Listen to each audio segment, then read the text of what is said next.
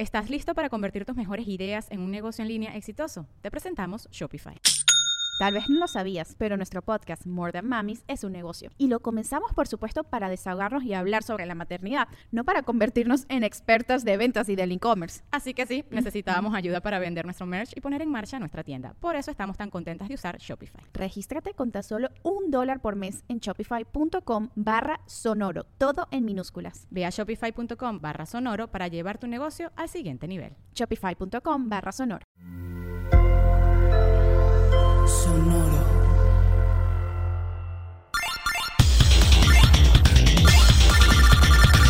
Random Player. El archivo histórico y cultural del gamer. Para pelear contra bravucones, debes volverte uno. Un videojuego de acción y aventura en mundo abierto con misiones y misiones secundarias que es una especie de Grand Theft Auto para adolescentes. Otra muestra de genialidad de Rockstar Games. Bully. Ser un adolescente y encontrar tu lugar en el mundo no es cosa fácil, sobre todo cuando has sido expulsado de varias escuelas con anterioridad por vandalismo y mala conducta. Así que terminas en un internado ficticio de Nueva Inglaterra, la Academia Bulworth, hasta donde tus padres te conducen con el evidente deseo de deshacerse de ti. Eres un joven rebelde de 15 años de edad llamado Jimmy Hopkins, quien debe tomar algunas clases en las que participas a manera de minijuegos e irse ganando el respeto de los diferentes grupos del lugar, los bravucones, los nerds, los estirados, los envaselinados y los deportistas. Tendrás que enfrentar a sus líderes para ello. Sí, hay peleas, pero también otras formas de persuasión que en retrospectiva estarían más que canceladas si se editara el videojuego actualmente. El desarrollo de Bully se mantuvo en absoluto secreto hasta mayo de 2005. Para ese entonces Rockstar Games ya había tenido gran éxito con varios juegos, Grand Theft Auto 3, Grand Theft Auto Vice City y Grand Theft Auto San Andreas entre ellos.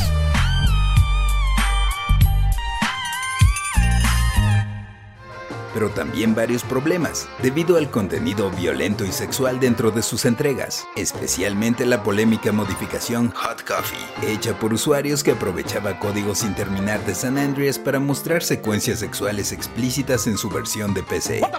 Así que podría decirse que decidieron bajarle dos rayitas, e incluso obtener la clasificación T para adolescentes, aunque en el fondo quizá Bully sea más políticamente incorrecto que Grand Theft Auto, y trata temas bastante fuertes, como el acoso de un profesor a una alumna. Al igual que la mayoría de sus títulos más populares, la historia de Bully fue creada por Dan Hauser, cofundador de Rockstar Games, quien junto con Jacob Crarup escribiría el guion del juego completo, abordando un año en el periodo de la high school, la prepa, con todo y sus traiciones entre amigos y romances juveniles. Piensa más en Elite que en Rebelde.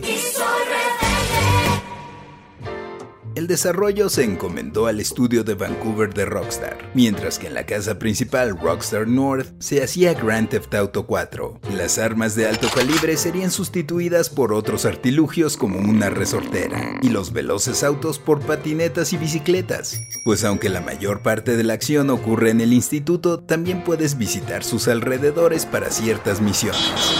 Quienes hayan jugado Grand Theft Auto se familiarizarán fácilmente con los controles y la interfaz, pues el juego utiliza una versión actualizada del motor gráfico de San Andreas, aunque no por eso tuvo menos dedicación. De hecho, se diseñó individualmente a cada uno de los estudiantes de Bullworth, habiendo alrededor de 70 con los que interactúas de forma relevante, y eso sin contar a los docentes, policías y otros personajes.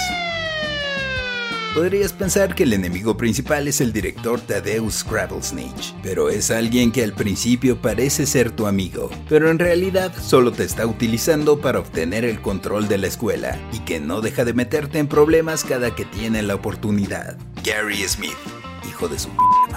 Llegar al final de los 6 capítulos que comprenden el juego te lleva entre 15 y 30 horas, pero puedes jugar mucho más si te clavas en misiones secundarias, desbloquear todos los atuendos y perfeccionar tu desempeño en las clases de inglés, matemáticas, química, biología, fotografía, música, arte, educación física y más. Bully salió originalmente el 17 de octubre de 2006 en exclusiva para PlayStation 2, vendiendo millón y medio de copias. Aunque posteriormente llegaría a otras plataformas, saliendo en 2008 una versión conocida como Scholarship Edition para Xbox 360, PC y Wii. Así es, la consola de Nintendo. ¡Mamma mía! Incluso aprovechando la sensibilidad al movimiento del control para algunas cosas y con contenido adicional. 8 nuevas misiones, 4 clases, 4 personajes y 2 minijuegos competitivos. Y para celebrar el décimo aniversario de Bully se lanzó para Android y iOS. Así que no hay pretexto para que no le entres. Sí, las gráficas ya se ven añejas, pero no deja de ser una gran experiencia que ha sido comparada por algunos críticos con la novela el guardián entre el centeno de J.D. Salinger. Aunque otros no han estado tan contentos. Por ejemplo, en Brasil el juego fue retirado de las tiendas por varios años, ya que se determinó que podía tener efectos psicológicos adversos en jóvenes y adultos. Mientras que en Estados Unidos, antes de su lanzamiento, el fiscal Jack Thompson buscó prohibirlo en Florida, describiéndolo como un simulador de Columbine, probablemente sin siquiera haberlo jugado. Han habido muchos rumores acerca del desarrollo de una secuela de Bully, manejándose que se le dedicó año y medio de trabajo. Sean Lee, compositor de la música del original, por allá de 2009 dijo que pronto podría dedicarse a Bully 2. Y han habido otras filtraciones de arte que quién sabe si sean ciertas o no, pero la última vez que se tuvieron noticias oficiales fue en 2013, cuando Dan Hauser dijo que ya tenía varias ideas para una continuación. Y aunque cada dos meses Bully 2 es tópico recurrente en redes sociales, cada vez luce más lejano, pues en 2020 Dan Hauser abandonó la compañía. No se saben exactamente las razones, pero quizá solo necesitaba tiempo para gastar todos los millones de dólares que ha ganado. Yo soy el Paella y esto fue Random Player.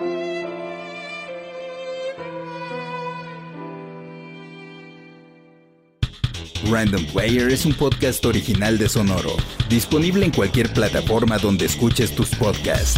Suscríbete en Spotify y comparte este episodio con tus amigos. Yo soy el Paella y esto fue Random Player. Random Player.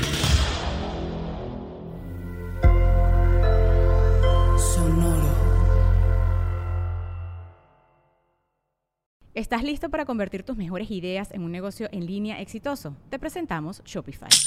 Tal vez no lo sabías, pero nuestro podcast More Than Mamis es un negocio y lo empezamos por supuesto para desahogarnos y hablar sobre la maternidad, no para convertirnos en expertas de ventas y del e-commerce. Así que sí, necesitábamos ayuda para vender nuestro merch y poner en marcha nuestra tienda. ¿Y cómo suena con Shopify?